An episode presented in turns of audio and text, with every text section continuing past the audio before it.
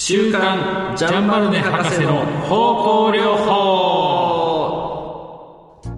絶版になって久しいアロマテラピーの大家ジャンバルネ博士の著書ジャンバルネ博士の植物方向療法。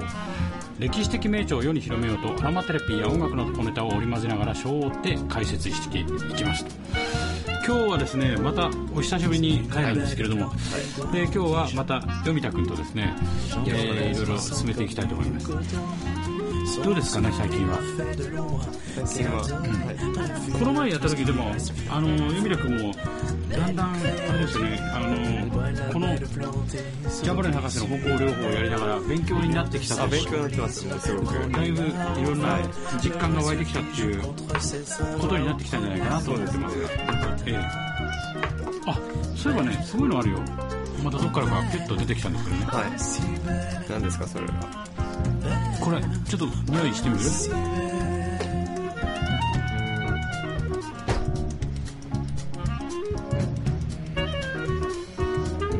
ん。これはね実はねあの蜜ろうとはホホバユと,、いはい。えー、とラベンダーと,、えー、とユーカリとあとベルガモットとかね入れたねクリームなんです。クリーム。クリーム何用のクリームですか？あのねなんまああのー結構万能で傷にも効くんだけど僕もねこう蚊に刺されて痒くてどうしようもなかった時にこれ塗ったらピタッと収まったりとかもしたし例えばねもう夜の咳が激しい時ゲホゲホゲホそうするとほらビックスレッパロップってあったじゃん。ああ塗るやつ。そうあのノリで、はあの胸のあたりに塗るとスーッとその蒸気でだんだんねあのーピュッてね鼻の中にクッと収まる。っていうのもあるしホホバユが入ってるので、はい。単純にお肌がまあお綺麗に。なる乾燥剤。あ乾燥剤。じゃない保湿で。そうですね。お綺麗ってどっかでありましたね、そういえばね。あれどうなったんでしょうね。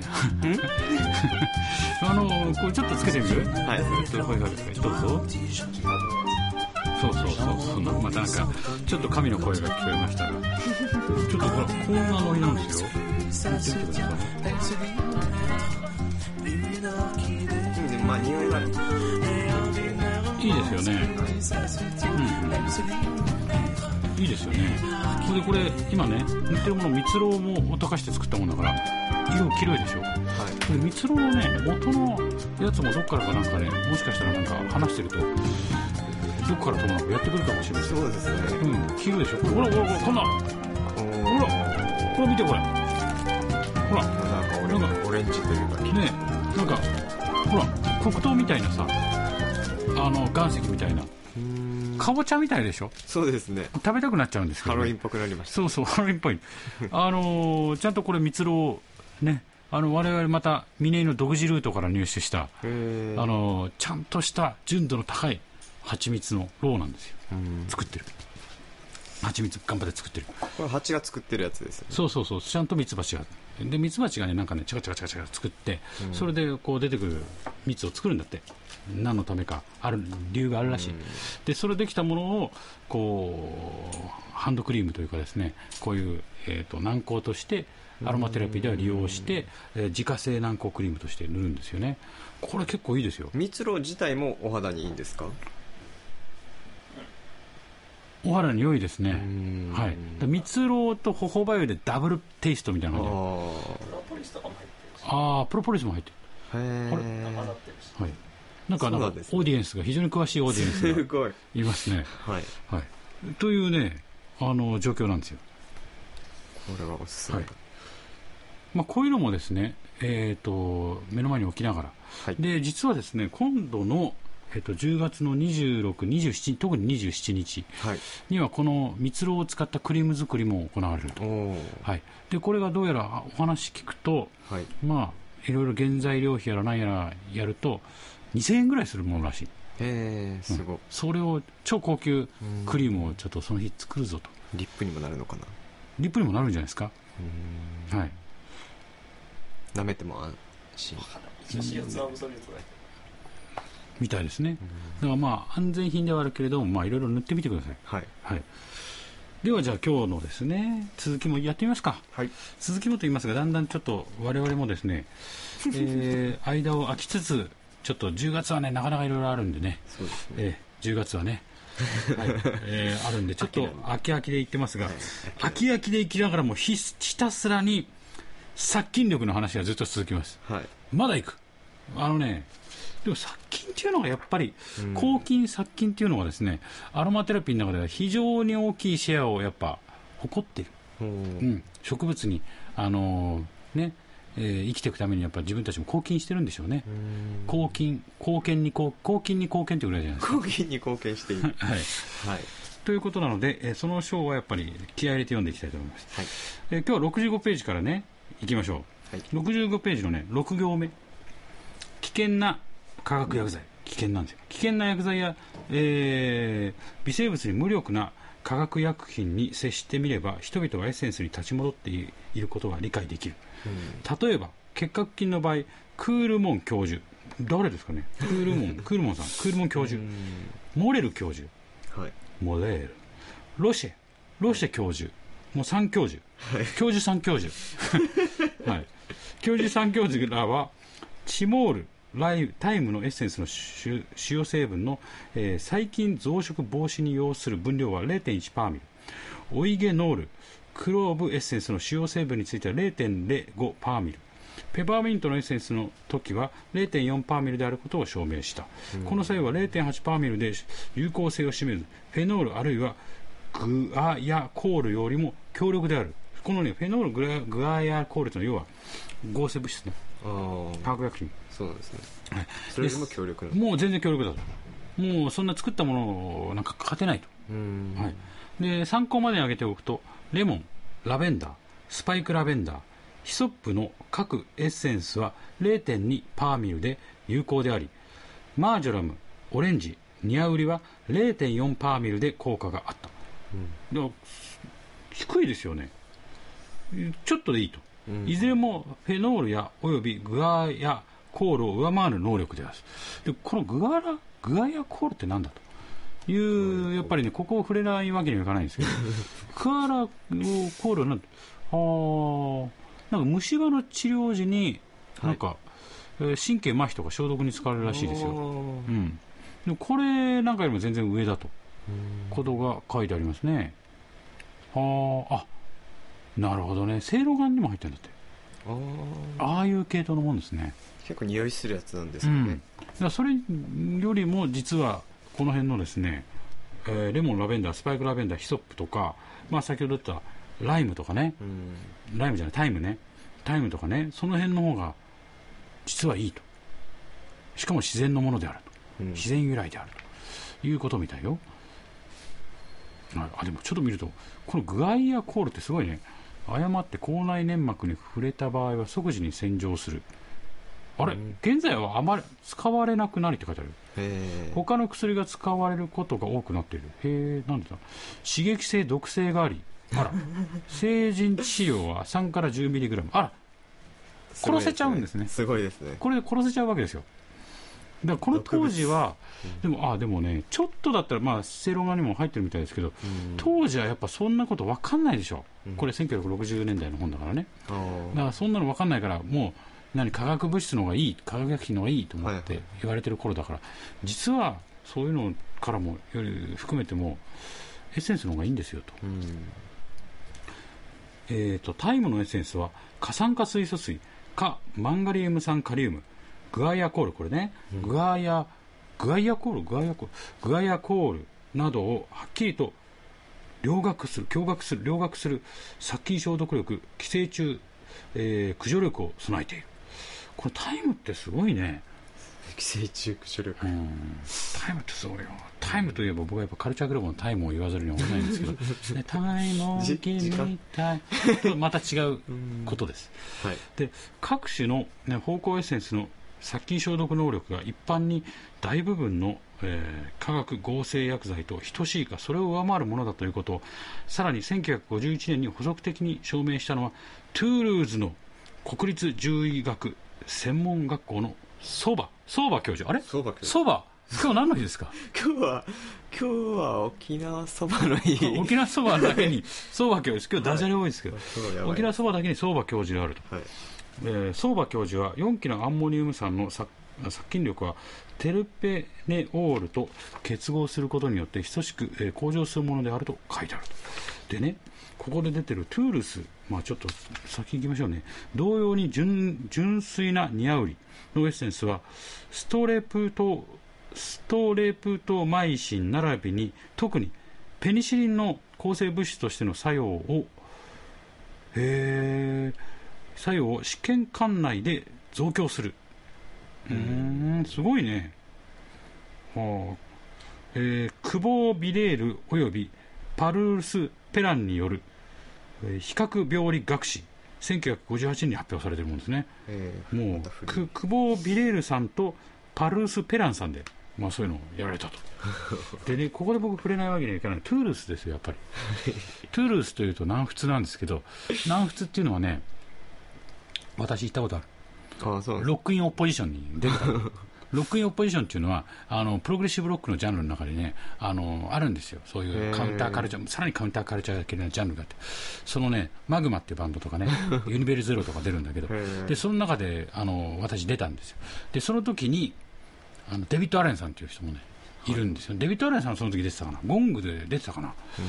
うんまあでねそのゴングまあこうこれデビッド・アレンさんはい You Me and Us っていうねグループなんですけどね、でさっきの高山先生もあるんですけど実は11月 3日2日3日だったかな？来られるんですか？もしかでデビッド・アレンさんが来るんで沖縄に。おトゥールース。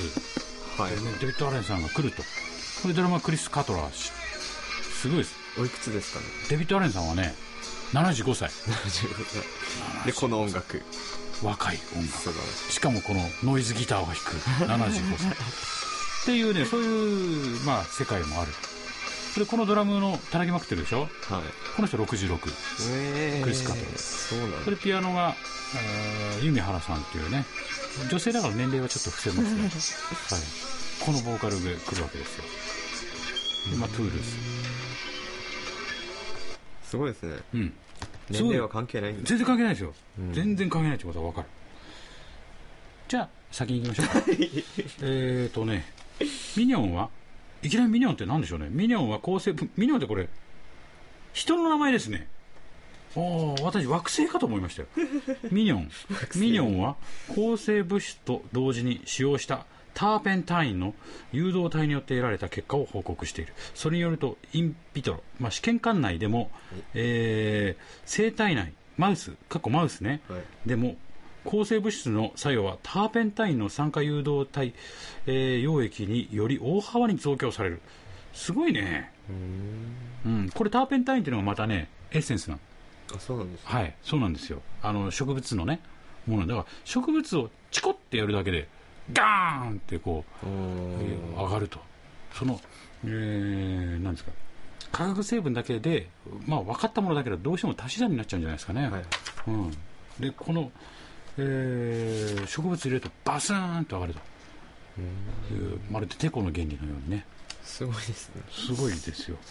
したがって、えー一部のエッセンスは抗生物質の力を増強させる能力がある。まあそういうことですね、えー。なんか化学反応が起きるのかな。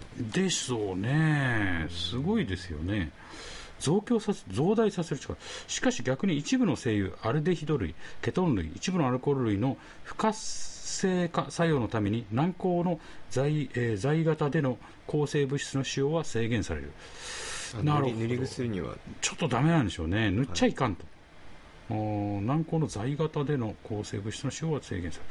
軟膏だけど在型っていうのかね、軟膏の在型っていうの。そうですね。ね、ちょっと形が思い浮かばないですね、うん。軟膏だけど在型、中身があれなのかな、なんかこうカプセルの中に入れる軟膏なのかね、うん。これちょっと今一つ、イマジネーションが私をして、やっぱ75でもこのぐらいのことやんないと、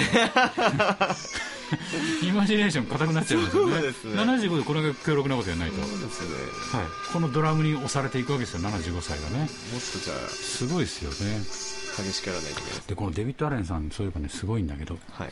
あのね、イギリスのね、えーっとね、なんだっけな、えーっと、カンタベリーって地区あったじゃん、地区地区が、片田舎だったみたいな、はい。すごい田舎だったらしい、田舎っていうか、堅物揃いの田舎だったみたいね。あー。当時。1960年代。で楽器やってる人いっぱいいるんだけどこのデビッド・アレンさんがそれこそもうヒッピー、もう完全なもううん60年代ぐらいだから何年40年ぐらい前もう50年ぐらい前でね。だからこの人20代とかもうイケイケヒッピーの状態でバリバリヒッピーの状態でいろいろまあお薬とかもいろいろ持ってその土地に現れたんだってガーッつって、でそこでいる非常に真面目な音楽をやってた、はい。あの若者たち高校生で実言うとすごいケビン・エアーズとかねあとなんデビあのロバート・ワイヤットっていうねすごいそその後に影響を与えた人々がいるんですけどその人たちが高校生ぐらいの時にこの人うえーって現れてみんなにこういういろんな悪いことを教えて去っていったと。台風のように台風26号のようにねバーッと去っていったでその後にその人たちがあそっかーって言ってなんかそういうやっぱ音楽って楽しくなきゃダメかな楽しくっていうか、まあ、弾けないとなみたいなのをあの影響を受けてあの実はカンタベリーシーンっていうのが出来上がっちゃったそういうプログラムの中でねこの人作っちゃったの。一つの音楽形態を。75歳。今、ね、すごいっすね。すごいですよ。でで、まあ、そういうことがあると。じゃあまあ先を続けましょう。えっとです。ねあ1900 1938年間のベルギー結核誌すごいね。すごいっすね。ベルギーの結核の雑誌の誌ね。えベルギー結核マガジン。ベルギー結核マガジン、えー初集の各種の精油の、えー溶剤を使って処理した殺菌色の乳剤を殺菌入りの乳剤、殺菌入りの乳剤ってすごいね、ー、なんなんなんですかね。えー殺菌入りの薬剤。ヤクルトとかなってる状態ですあよー。それをモルモットにあげた。用いてモルモットに結核に対する感染免疫力をつけさせる試みについての、えー CH メイエル。もうすごいですね今日は。お名前が。メイエルの、えー報告の後を受けた形でがん大学がん大学？がん大学？えーがん大学だ。がん大学、えー衛生学細菌学研究所のド・ポテール。もうすごいですよ。さっきから。ミニョン。とかさ、ね、ド・ポテール。ポテールって感じじゃないですかね。ド・ポテールは、えー胞子を作らない微生物かっこ、えー黄色ブドウ糖菌ブドウ球菌チフス菌大腸菌アルカリ便便菌糞便菌かな？かっこ閉じ、えー並びに胞子を作る微生物。この場合は、えー、古草菌あのカラス草を枯れえ？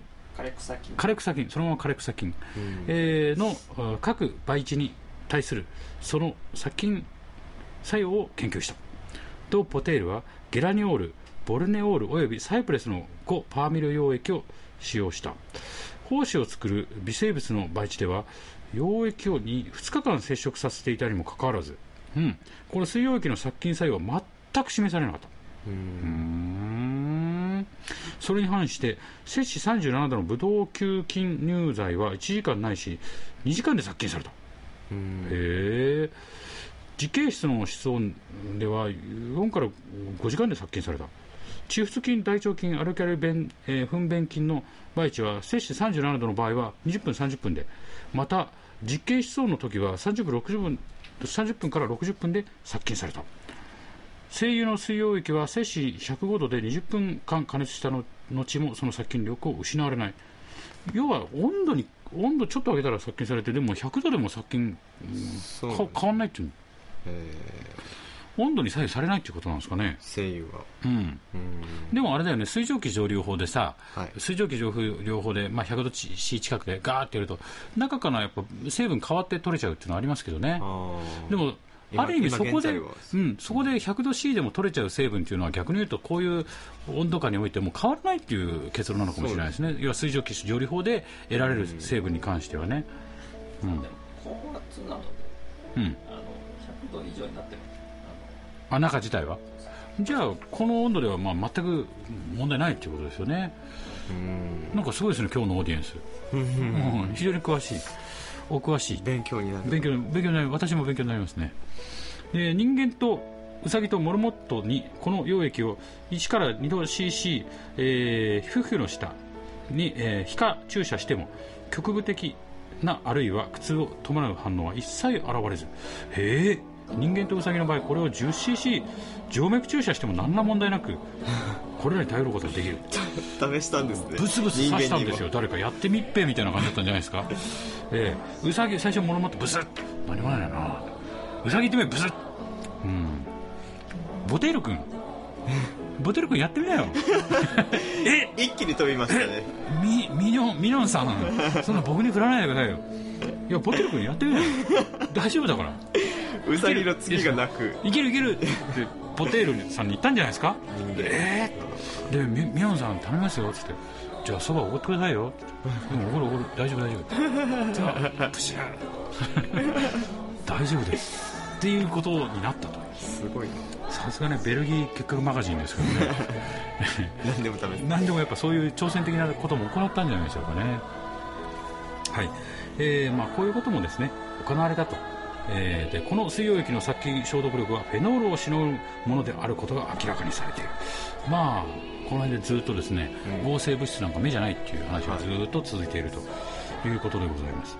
ちょっとその先もちょっといいですか、その数ヶ月後前期の研究者は、えー、精油の水溶液を用いて調整したワクチンを使って人間とモノモットとにブドウ球菌に対する免疫性をつけさせる、えーつけさせる研究を公にした。この研究者は抗、えーブドウ球菌ワクチンの調整のために乳剤として精油の水溶液を使用することは熱を加えずに急速に殺菌できること。絶対的な免疫性があること。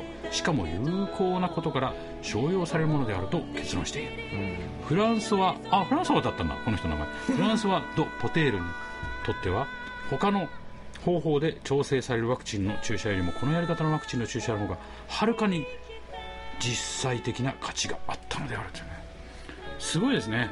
はい。もう徹底的にねあのー殺菌力と殺菌力が人の体の中にいても大丈夫だっていうのはちょっとびっくりですね、まあ、あの聞いてる良い子の皆さんはですね、まあ、絶対真似しないじゃあやってみるかっつってキューってブシュってやらないようにね、していただきたいんです。どんなねそばそばをねおごっていただけると言われてもあのやらないんです。であのもう一度お知らせですけども10月の26、27日にですね、えー感性にはアロマテラピーと、えー声優の真実でですねタイトルでやっていきたいと、えーやりますのでね、えー場所は沖縄の、えー、あやかりの森で行います、で詳しくはですね峰井セミナー。